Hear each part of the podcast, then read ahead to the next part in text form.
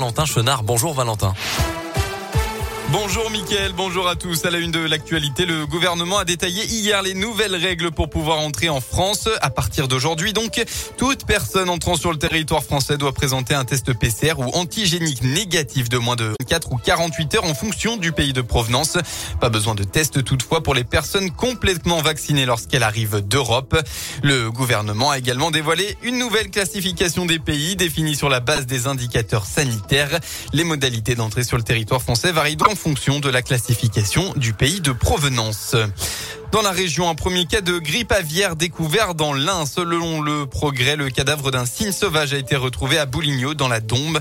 L'autopsie a confirmé que l'animal était contaminé. Par sécurité, huit communes ont été placées en zone de contrôle temporaire. C'était un métier inconnu ou presque il y a encore deux ans. Et puis il y a eu le film Le Chant du Loup avec François Civil. On y découvre l'histoire d'un jeune homme dont Louis est l'outil de travail. Dans la marine nationale, on les appelle les oreilles d'or. Hein, pour être plus précis, il faut parler d'analystes en guerre acoustique. Embarqués à bord des sous-marins, ils détectent les bateaux et autres bâtiments à l'aide des fréquences qu'ils émettent. Il n'y a qu'une trentaine d'oreilles d'or en France et le premier maître Alexandre en est une. Il a 27 ans et nous explique son métier. Sous l'eau, le son se propage en fait beaucoup mieux que dans l'air. Donc ça va porter très loin et plus les fréquences vont être basses, plus ça va porter loin. Et nous, avec nos sonars, on est capable de récupérer ces informations. On va avoir différentes fréquences qui vont être la signature en fait pour identifier au mieux euh, les contacts qu'on pourra retrouver en mer. C'est pour ça qu'on est déployé euh, sur les sous-marins, c'est de faire en fait du renseignement d'origine acoustique pour enregistrer le maximum en fait de, bâtiments qu'on va croiser.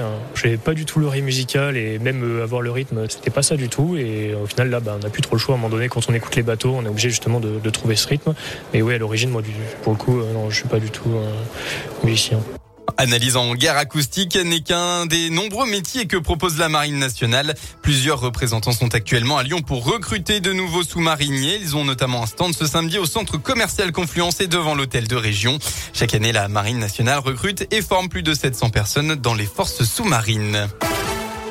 On passe au sport et on commence par du foot. Un début de la 17e journée de Ligue 1 aujourd'hui avec trois rencontres à retrouver. Marseille-Brest à 17h, Lille 3 à 19h et Lens-PSG à 21h.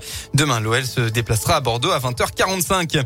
En National Villefranche, leader provisoire. Hier, le club du Rhône a profité du faux pas de Bourg-en-Bresse, défait au Red Star pour dépasser les Indinois au classement en s'imposant contre Créteil 1 à 0 dans cette 15e journée du championnat. Et puis en rugby, enfin, toujours en quête de régularité, le Loup accueille à Gerland-Brive tout à l'heure à 15h pour la 12e journée du top 14.